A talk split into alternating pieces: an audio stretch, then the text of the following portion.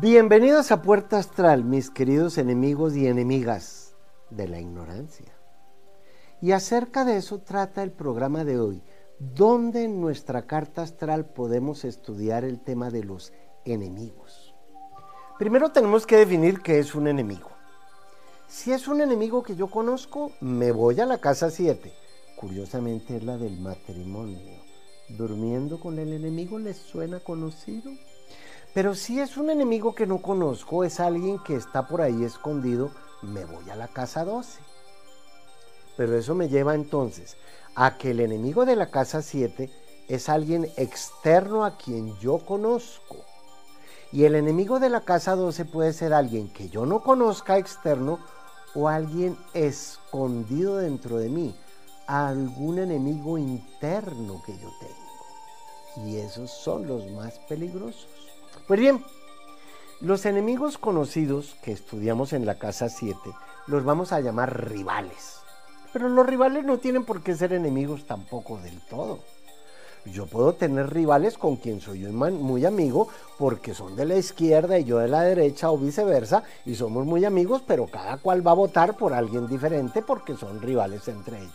Pues bien, los enemigos de la casa 7 requieren de un abogado de una demanda, de una querella, y como es la casa natural de Libra, tengo que llegar a algún acuerdo con el enemigo declarado, con el que ahora, que ya no es mi pareja, sino la persona con la que me casé, que ahora escondió la plata para que yo no sepa dónde la tiene, que ahora se va a quedar con los hijos y me va a quitar la custodia, que se quiere quedar con el carro y la casa, a ese es un enemigo que yo conozco muy bien porque dormí con ese clase de enemigo. Pues bien, a esos enemigos les ponemos abogados de frente, lo que haya que hacer, porque tampoco podemos em, dejar que sus derechos pisoteen los míos. Pero en la casa 7, con los enemigos tenemos que pactar derechos y obligaciones. O sea, ni muy allá ni muy acá. Los enemigos de la casa 12 son los más peligrosos. Son aquellos que me quieren secuestrar, o que me quieren matar, que yo no conozco, que están escondidos por ahí, agazapados. Es lo que llamamos los enemigos invisibles. Pero ¿y si el enemigo está invisible dentro de mí? ¿Y si el enemigo es la drogadicción, la melancolía, la falta de fe el criticismo permanente que hago, el pesimismo con el que vivo? Esa ignorancia que también es la peor de las enemigas y que más nos han alimentado, tiene un hermanito. La ignorancia es hermana del miedo. Y el miedo es uno de los grandes enemigos de nuestra historia, porque a todos nos han manipulado con el miedo y con la ignorancia y así han crecido los políticos, las instituciones religiosas, gracias precisamente a nuestra capacidad de dejar que los demás sean los que piensen y me digan cuál es la verdad y yo con eso me conformo. Pues bien, si uno de los principales enemigos es el miedo, quiero referirme a los libros de Carlos Castañeda, que hace 45 años los viví yo en un desierto en Colombia llamado el desierto de la Tatacoa, viviendo también entre indígenas y como arqueólogo excavando. El primer enemigo es el miedo. El miedo se estudia en la casa 7. Bien, ese miedo lo vencemos con claridad. Cuando usted le dicen, si no se toma la sopa, el coco se lo va a llevar que está debajo de la mesa, usted lo primero que tiene que hacer es mirar debajo de la mesa. No, no está el coco, ya no le tengo miedo. Claridad. Y esa claridad se estudia en la casa 1. El ascendente porque el sol está saliendo, el amanecer. Pero esa claridad nos da poder. Porque el que sabe puede, tiene las riendas. Y el poder se estudia en la casa 10 en el medio cielo, la de más arriba, precisamente el poder de los gobernantes, los políticos, la administración pública. Ese poder es un gran enemigo nuestro, porque el que está sentado en el poder es como el que tiene una colombina como esta, no me la dejo sacar de la jeta ni de riesgos, no me la dejo quitar. El poder es un gran enemigo. Hasta cuando llegue el enemigo final, que nadie puede vencer y se estudia en la casa 4, las cuatro esquinas del zodiaco o casas angulares. Y ese último enemigo es la vejez. Si vamos a ver la vejez como un enemigo, señoras, échense todas las cremas que puedan, hágase todas las cirugías plásticas que quieran, porque ustedes no están envejeciendo dignamente, sino que están viendo que la vejez es su principal enemigo. Y lo digo más en la mujer facialmente y lo digo también en el hombre físicamente porque pues lo único que le va a parar con la vejez es el corazón. O sea que esa vejez que está puesta allí en el zodíaco para nosotros son enemigos que tenemos que trabajar. Y como la ignorancia es el peor de los enemigos, la sabiduría viene al rescate. Pero para tener sabiduría hay que empezar con el conocimiento. El conocimiento está en nuestra casa 3 y la sabiduría en la casa 9, el conocimiento regido por Mercurio que quiere saber de todo y va y viene y sube y va y se mete a estos seminarios y a los otros, y Júpiter que es Viewpater, el gran maestro. Pero ahí también hay que tener cuidado, porque cuando uno cree saber mucho, no es lo mismo ser que saber, pero el ser y el saber tienen que ir de la mano. Porque si, por ejemplo, yo soy una rata, pues mi saber no va a ser más que el de la rata.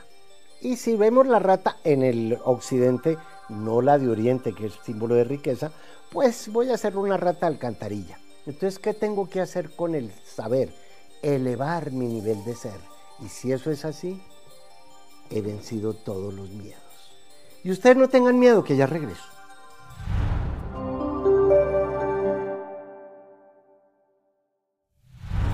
Quisiera referirme en esta sección de los consejos astrales con Aries a que piensen en dos temas, negocios e inversiones y el amor.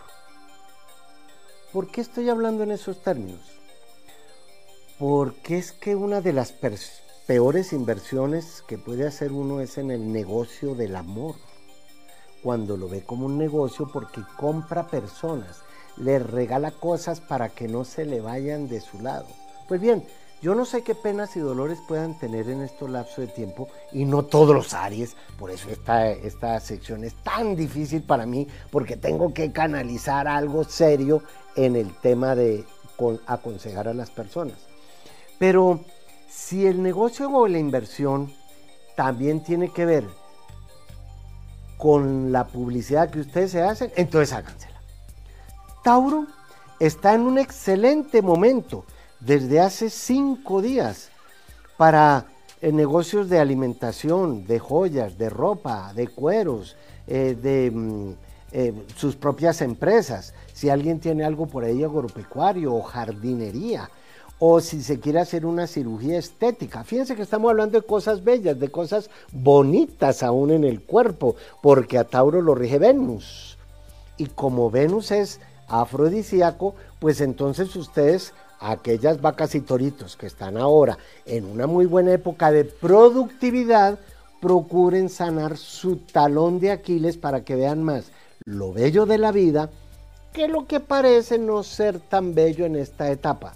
Y es por eso que todo lo que tenga que ver con su rutina diaria tiene que producirles ahora un mejor resultado. Géminis continúa con la visita de la luna negra y puede agriarles un poco o las relaciones de pareja o las relaciones comerciales que tengan.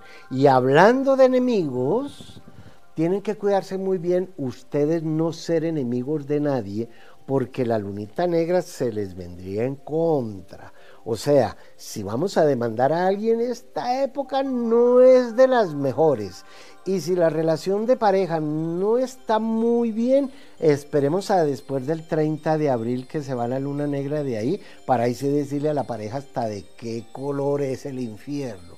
Pero mientras tanto, con esa lunita negra pasando por el signo de ustedes, qué bueno que guarden armonía y equilibrio con la principal pareja que son ustedes, porque ustedes van a vivir con ustedes hasta cuando la muerte, esa muerte aparente, los separe. Pero como la luna negra va a estar ahí muy rápidamente, cuiden lo que están haciendo. Cáncer no tiene ahora ningún factor encima tampoco, pero están en un periodo magnífico para cualquier renovación, reiniciación, transformación, renacer, salir de cosas viejas, dejar relaciones viejas que ya no los afecten tanto. Todo lo que tenga que ver con seguros de vida o con herencias o arreglar problemas con los hermanos también o con gente muy cercana a ustedes, es un momento que los favorece constantemente porque como cáncer, eh, hemos dicho en otros programas que tienen los, los signos zodiacales tienen cuatro niveles. Si somos muy babositas y cualquier cosa nos va a afectar, oigan, es tan excelente ahora los cáncer para que se pongan un caparazoncito encima como de protección y de babosa se vuelvan caracoles, ¿sí? Ya vuelvo.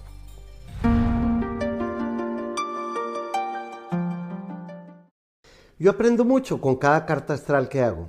Si usted me deja entrar a su mundo, si quiere que tengamos una cita personal, podría ser o por Skype o cuando se pueda personalmente. Lo único que tiene que hacer es entrar a mi página mauriciopuerta.tv.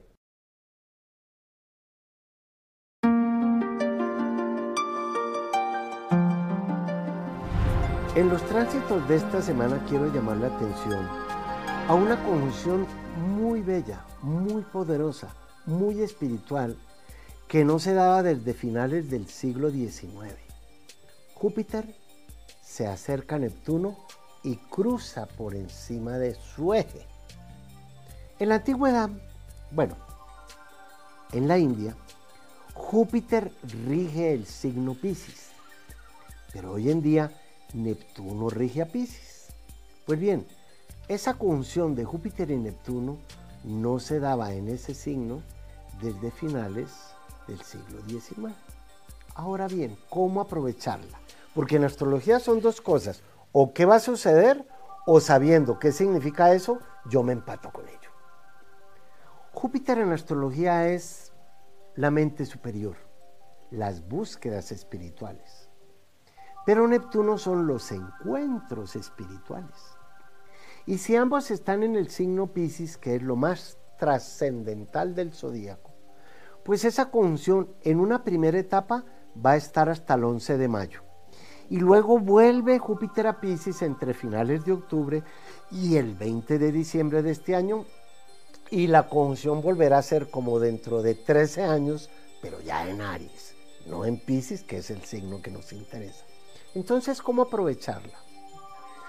Tal vez sea un viaje por otros estados, en otros niveles. Tal vez usemos las M's de Pisces, que la he dicho en otra oportunidad, la magia, los milagros, la meditación, el misticismo, los movimientos de solidaridad, como Mauricio en el País de las Maravillas, oyendo la música de las esferas, estudiando metafísica, tal vez alineando los chakras, de pronto un viajecito a través de alguna planta de sabiduría, como el árbol del conocimiento, que quién sabe qué alucinógeno era, que les dijeron que no lo probaran porque adquirirían sabiduría y después eternidad y vivirían como nosotros. Eso dijo Jehová Yahvé allá en el Génesis. Pues bien, si Júpiter es Dios Pater, Dios Padre, y Neptuno es el regente del fondo del mar, ¿quién no nos dice que el reino de los, cielos está dentro de nosotros. Entonces, de pronto habría que aprovechar esta conjunción para hacer una limpieza emocional, una limpieza mental, una limpieza física, una limpieza corporal, cualquier clase de limpieza, porque es en Pisces que va de febrero a marzo cuando se celebraban unas februarias, que eran las fiestas de la limpieza. Y por eso Juan el Bautista utiliza el rito de bautizar en el río, no en una pila ahí de cualquier iglesia. Tiene que ser en el río porque simbólicamente el río se lleva el viejo ser con sus pecados. ¿Qué se está llevando? La ignorancia, el miedo. Pues bien, ¿por qué no aprovechamos esta función de Júpiter con Pisces y nos volvemos un poco más espirituales en esa búsqueda espiritual que dice Júpiter para tener ese encuentro espiritual? ¿Y qué mejor encuentro espiritual que con nosotros mismos, allá, en el signo de las heces que también es Pisces. Soledad, sótano, silencio, sacrificio, sufrimiento, sensibilidad, sexto sentido. Y si la cosa es un poco grave, la S del suicidio, como Whitney Houston, que era ascendente Pisces, como Hitler, que nació con Neptuno, que rige a Pisces en la casa de la muerte, y así sucesivamente. Pero bien, no vamos a hablar de ideas de suicidio, que ya lo vimos en otros programas. Aquí la idea es tener, lograr un equilibrio y una armonía a través de todo aquello que nos trae la vida, que es algo externo, que no tiene por qué activar un estado interno como un infierno. No, no, no, no. Júpiter es la mente superior y esa mente superior tiene unas ideas mucho más amplias que con Neptuno, que es el eterno ahora, porque es lo que no tiene límites. Eso somos nosotros también. Mauricio Puerta está ahora en este estado, en la tercera dimensión, aquí. Pero ¿y si yo no soy eso? Eso es la idea que nos vende Neptuno en Pisces, que se va a estar hasta febrero del 2026, pero solo en la conjunción en las fechas que acabo de dar. Entonces, como náufragos, como peregrinos, Júpiter el peregrino, eh, Neptuno el náufrago, como esos hijos pródigos universales, que es lo que significa la conjunción de Júpiter, que se libera de la cruz a cuestas, nos tenemos que liberar a través de un conocimiento superior, que para mí lo encontré en la astrología como debe ser encontrado, pues me debe llevar a, saber cuál es como el libreto que tenemos que vivir, cuál es el mito que nos corresponde. Y una vez esa mitología que empieza con las M's de Pisces, con Neptuno puesto allí, y Júpiter que me permite ver, porque su frase es yo veo, y la de Neptuno que dice yo creo, oigan, ¿por qué no juntamos esa conjunción no de Júpiter y Pisces, sino de yo veo y yo creo? ¿Será que tengo que creer en lo que veo? Pero Júpiter dice yo veo hacia afuera. Y cuando rige a Pisces o está en Pisces, como en la antigüedad, yo creo en lo que veo, pero hacia adentro. Qué bonito ser esos buceadores infinitos en el eterno ahora, en lo trascendental, en lo que no podemos medir ni a lo largo, ni a lo ancho, ni a lo alto, porque está en otro nivel. La, la sombra de mi mano está en dos dimensiones, largo y ancho, pero no tiene profundidad. Sin embargo, mi mano está en la tercera dimensión y la luz que proyecta, se proyecta sobre mi mano, debe estar en una cuarta dimensión la luz en la cuarta dimensión, mi mano en la tercera y la sombra de mi mano en la segunda. ¿Eso qué significa? Que nosotros estamos en varias dimensiones y somos la proyección. ¿Qué tal que yo sea el sueño de mí mismo? O, ya, o Mauricio Puerta sea la creación de alguien que está en otro nivel. ¿Por qué no aprovechamos esta conjunción para pensar de esa manera?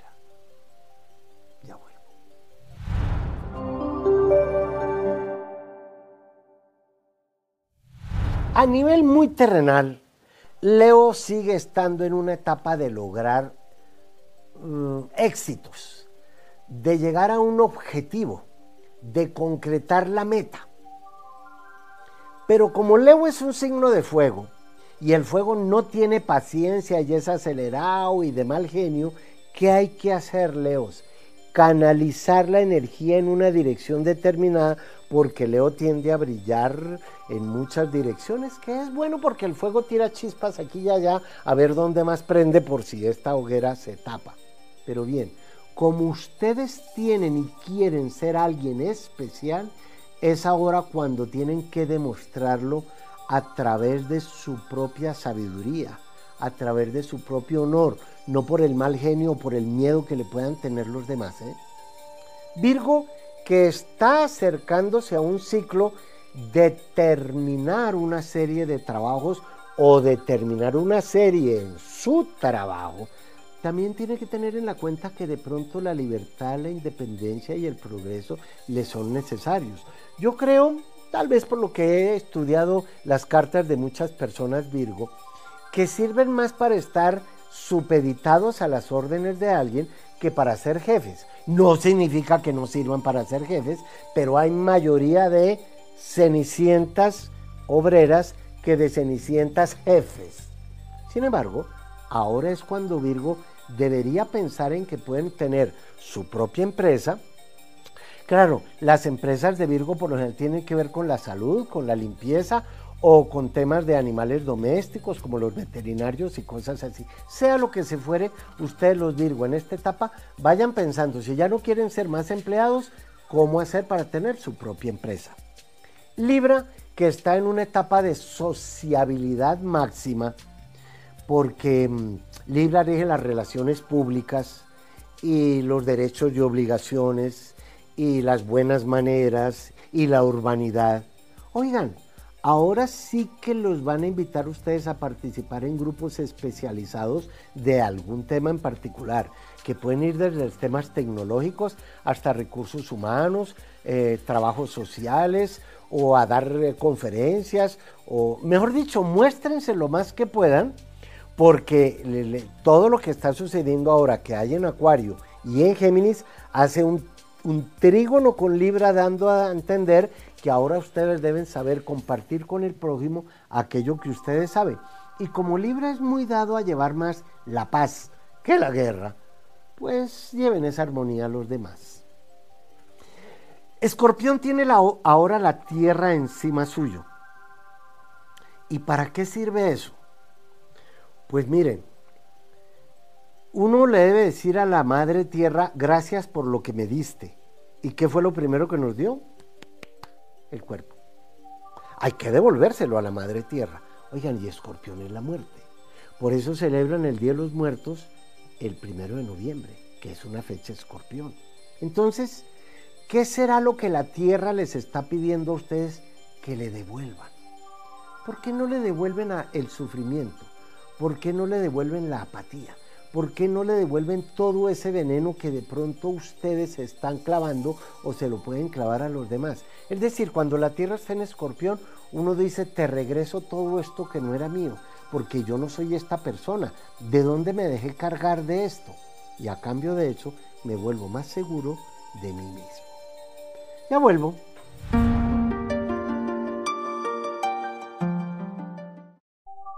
He creado una aplicación en donde el servicio de buscar pareja es muy especial.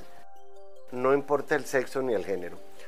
La aplicación nos va a dar la posibilidad de comprender cuál es esa persona con la que estamos sincronizados. Esa aplicación la encuentran ustedes ahora como uno de mis servicios astrales.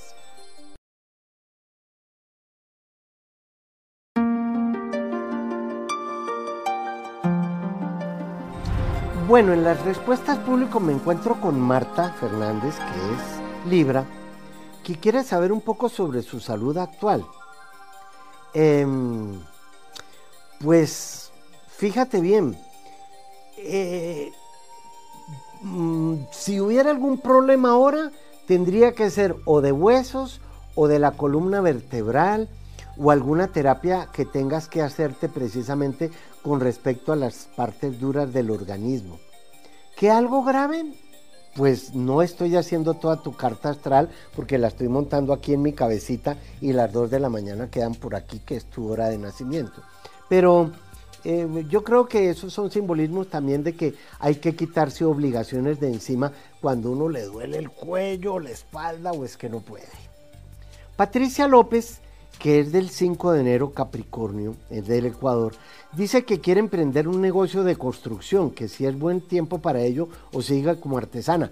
Pues ¿cómo te parece, mi querida Patricia, que Capricornio rige las construcciones, Capricornio rige a los arquitectos? ¿Por qué? Porque acabo de decir que Saturno rige los huesos y los huesos son las varillas de la construcción y Saturno rige a Capricornio excelente que empieces un negocio de em, eh, todo lo que tenga que ver con la construcción, pero tampoco tienes por qué dejar la artesanía. Yo pasé de ser arqueólogo que saca huesos a volverme astrólogo.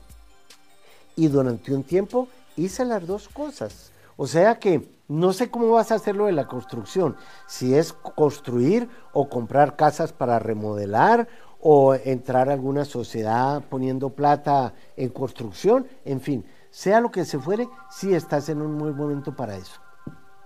María Inés dice que es escorpión y que tiene unos elementos de salud, entre ellos que está anticoagulada, hipertensa, y que hasta cuándo va este ciclo de salud. Pues mira, eh, las personas escorpión tienen ahora lo que llamamos el nódulo sur de la luna en su signo desde el 18 de enero de este año hasta julio del 2023. Eso no tiene que ver con tu salud, pero sí tiene que ver con tu nivel de ser. Cuando uno tiene una enfermedad como que dice que está anticoagulada, significa que no estás concretando algo en tu vida que debes enterrar, que debes dejar atrás para que se coagule. Coagular es, la coagulatio en la alquimia era eh, estructurar algo. Algo tenemos que eh, solidificar en tu vida. Y es por eso que eh, si estás hipertensa también, pues deja un poquito la acelera y cambia alimentación. Marta Cecilia, que es, mire, les voy a leer esta historia. Dice, mi hermana falleció el 12 de diciembre pasado y dejó un menor de edad del cual me hice cargo. Maestro, es que esto me correspondía, soy del 3 de diciembre de 1970. Fíjate bien, adoptaste una criaturita Tú eres Sagitario y por si no lo sabes, a Sagitario lo representan como un centauro llamado Quirón, a quien sus papás lo abandonaron y el sol lo adoptó, lo educó y le puso Quirón porque Quirón significa mano. De ahí viene quiromancia. Tú eres Quirón. Le diste la mano a una criaturita abandonada. Que si te correspondía, sí. Pero entonces aprende del mito de Quirón en la mitología griega. Una princesa, no sé qué, eh, ah, sí, se llama Karin, el del 6 de enero. Y dice, ¿me conviene volver a quedar embarazada? Pues mira, tienes 38 años. Hasta los 36 la mujer tiene derecho de buscar el, novio ideal, el marido ideal. Pero después de los 36, si no lo ha encontrado, le toca buscar el papá ideal de su hijo. Y el papá ideal tiene unos requisitos, es calvito y barrigón, pero tan querido, pues ya tienes 38. Si ya tuviste un hijo con alguien y quieres volver a tener hijo con esa misma persona y crees que es el marido ideal y el papá ideal, pues vuelvo a lo tener. Si no, se nos está pasando la temperatura. Vamos ahora con Angélica. Angélica eh, es Libra y quiere saber sobre su vida económica y profesional. Pues mira, me quedo muy en el aire, Angélica, porque no sé ni cuál es tu vida profesional ni cómo te ganas la economía. Libra tiene profesiones como psicólogo, arquitecto o abogado, pero yo no sé si esa sea tu profesión. Y no es lo mismo la profesión que cómo me gano el dinero. Mi profesión es la arqueología y yo ya no soy arqueólogo, ¿bien? O sea que eh, estás en un periodo muy favorable en cuanto a los dos temas, sabiendo que es tú lo que haces y cómo te ganas la vida de aquí al 6 de marzo del 2023 porque Saturno, que se exalta en Libra, que es tu signo, desde Acuario está favoreciendo tu signo. O sea que échese la cruz a cuestas y siga trepando por la meta que usted se ha propuesto para que la vida profesional, que no tengo ni idea cómo es, y la economía estén más a favor tuyo. Sergio Borges es Virgo y quiere hablar del amor y los negocios porque estoy abriendo mi propia empresa. Bingo, porque acabamos de hablar de que Virgo está en una época de crear su propia empresa. Sí, señor, es magnífico que lo hagas y te irá mucho mejor en la empresa que en el amor, porque Virgo es más cerebral que emocional, ya que Virgo es demasiado analítico y de discernimiento estás en una época excelente, no significa que el amor no vaya a funcionar, pero te, te, va a funcionar más la propia empresa. El problema es que no me hablas de qué empresa es. O sea que te lo dejo ahí en la duda, pero que está favoreciendo a la empresa, sí. Por eso, magnífico que lo hagas. Ya vuelvo. Bien.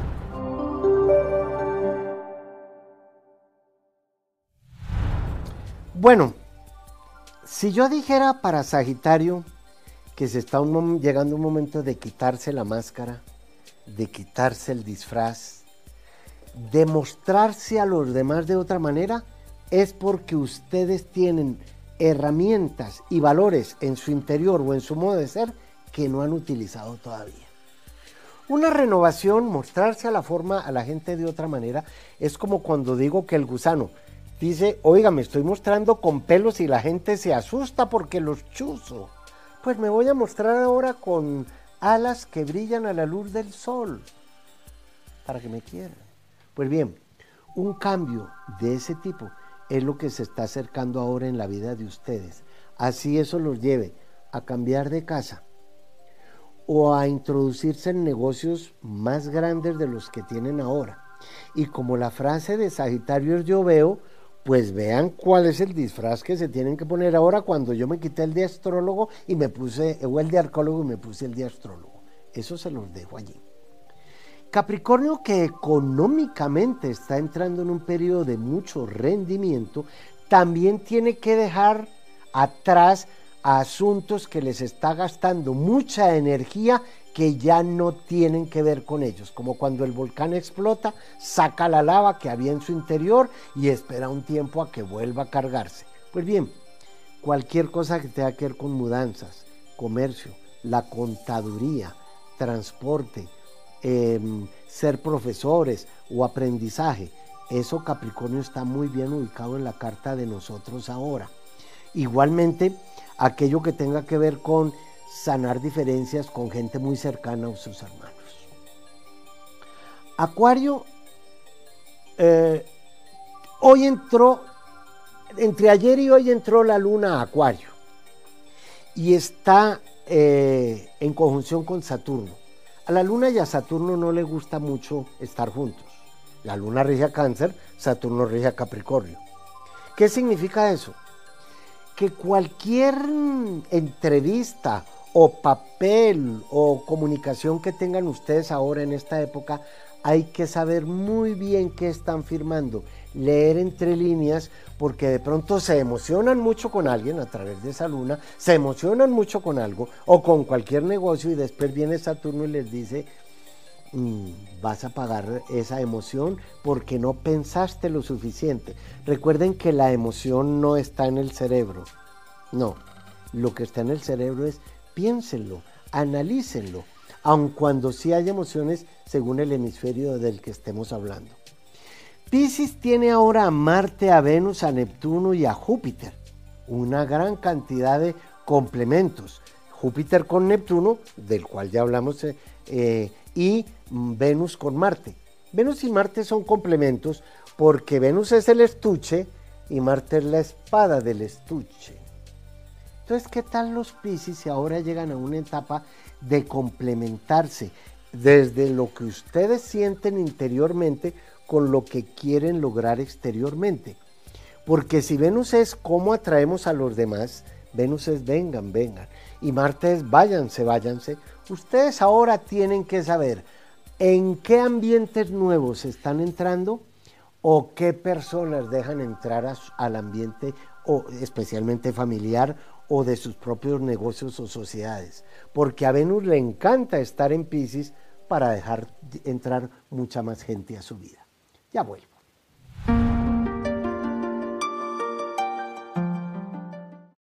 Yo aprendo mucho con cada carta astral que hago.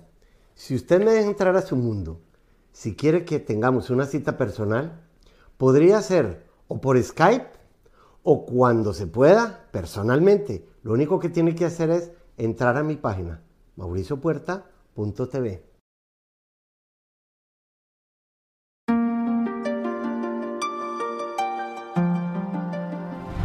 Bueno, ahora en las redes sociales me voy a encontrar con alguien que es Tauro y ascendente Escorpión que es su complemento. Y como Tauro y Escorpión forman un eje, tiene que encontrarse con personas Leo y Acuario que forman el otro eje de lo que llamamos su cruz fija. Hola Erika, bienvenida al programa.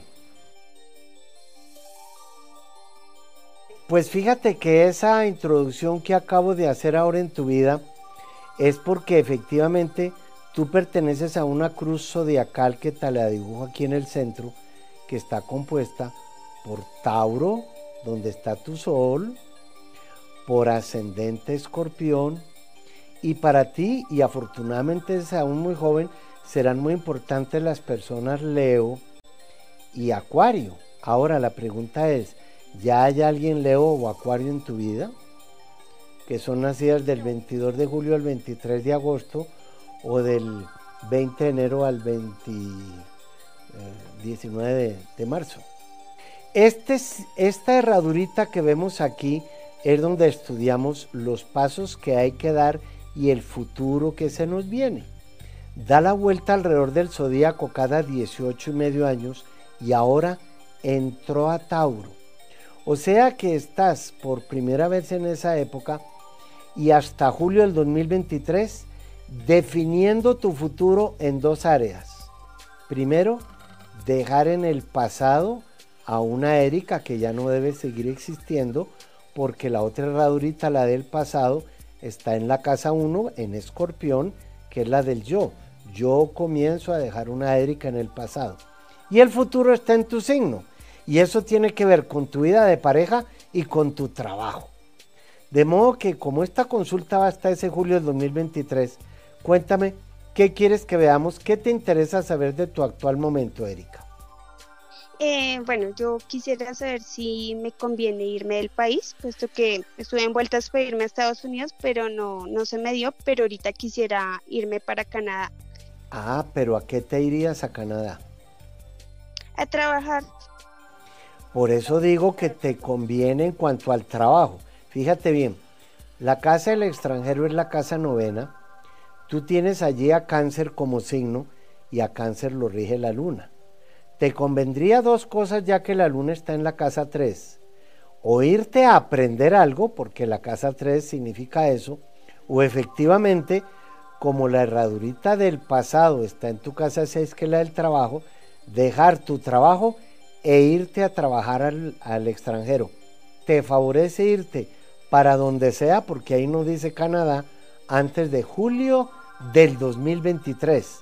Y eso va a influir en tu vida de pareja, porque es que tienes al futuro en la casa 7, que es la casa del matrimonio.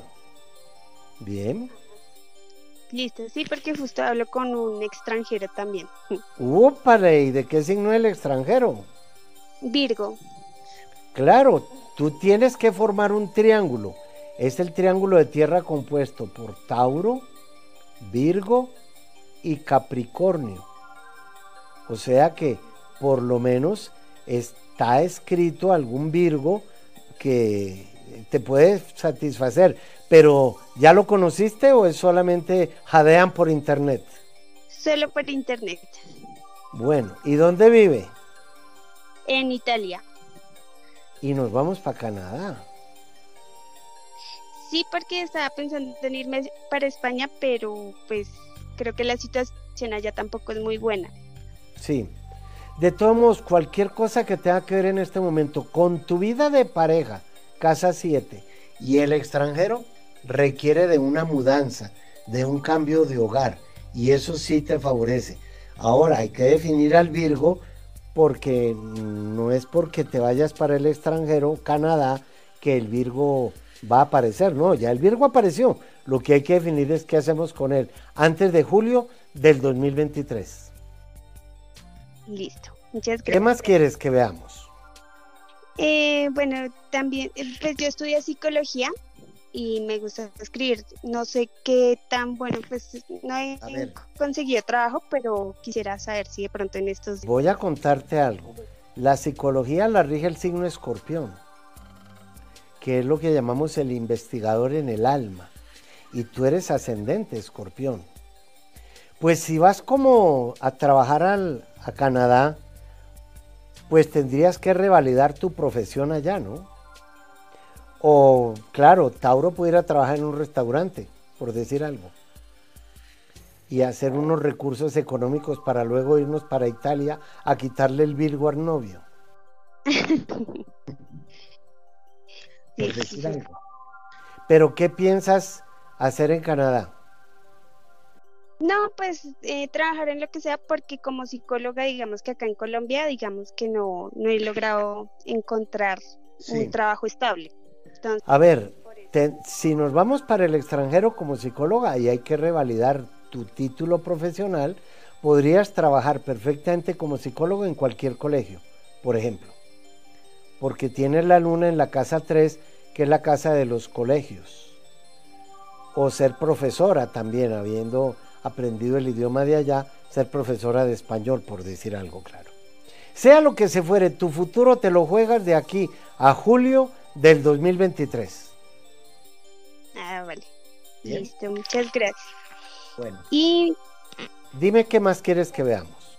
Em, invertir, me gustaría invertir en monedas digitales, no sé qué. Ahí entramos al tema principal de Tauro. Tauro rige todo lo que tenga que ver con el dinero, con la economía, con la seguridad y la, libertad material, de modo que haz un curso sobre el Bitcoin o la criptomoneda y métete a ello. Y te dejo ahí porque se nos acabó el tiempo, Erika. Bien. Muchísimas gracias, Mauricio. Feliz futuro. Y ustedes en un momentico nos volvemos a ver, no se vayan.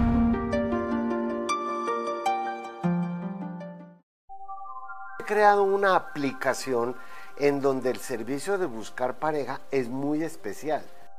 No importa el sexo ni el género. La aplicación nos va a dar la posibilidad de comprender cuál es esa persona con la que estamos sincronizados. Esa aplicación la encuentran ustedes ahora como uno de mis servicios astrales.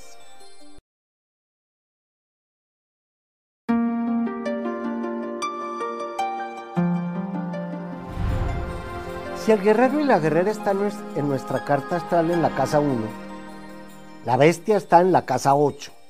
De la casa 1 a la 8, do, re, mi, fa, sol, la, si, do. Do, re, mi, fa, sol, la, si, do. El guerrero y la bestia que es su aparente enemigo. Bien. Pero si el enemigo es quien va a hacer crecer a la bestia, y yo descubro cuál es el enemigo en mí, una de dos o alimento a la parte guerrera que hay en mí, o alimento a la bestia. Lo que yo no le dé al guerrero que hay en mí, la bestia se lo va a comer solita y se engorde a la bestia que es mi enemigo. Y en este caso mi enemigo es el ego, la vanidad, el orgullo, la avaricia, los siete pecados capitales de que hemos hablado en otros programas, uno por cada planeta del zodíaco.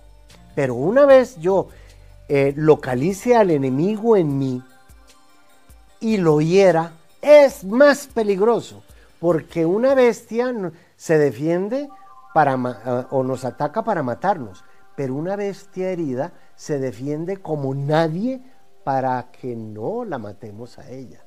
Y un ego herido, una vanidad herida, un orgullo herido, entramos en el pecado de la ibris para que lo investiguen, que también hemos hecho otro programa sobre ello. Ese pecado de la ibris era el peor que podían cometer los humanos en la antigüedad de los griegos. Cuando iban a castigar a alguien porque se le había crecido la desmesura, porque se habían salido de su medida y se creían más altos que los dioses, primero enloquecían, lo enloquecían de poder, lo enloquecían de miedo, lo enloquecían. El enemigo es una bestia herida que el enemigo no seamos nosotros mismos, ¿sí? Pues bien, nos vemos en el próximo programa. Gracias.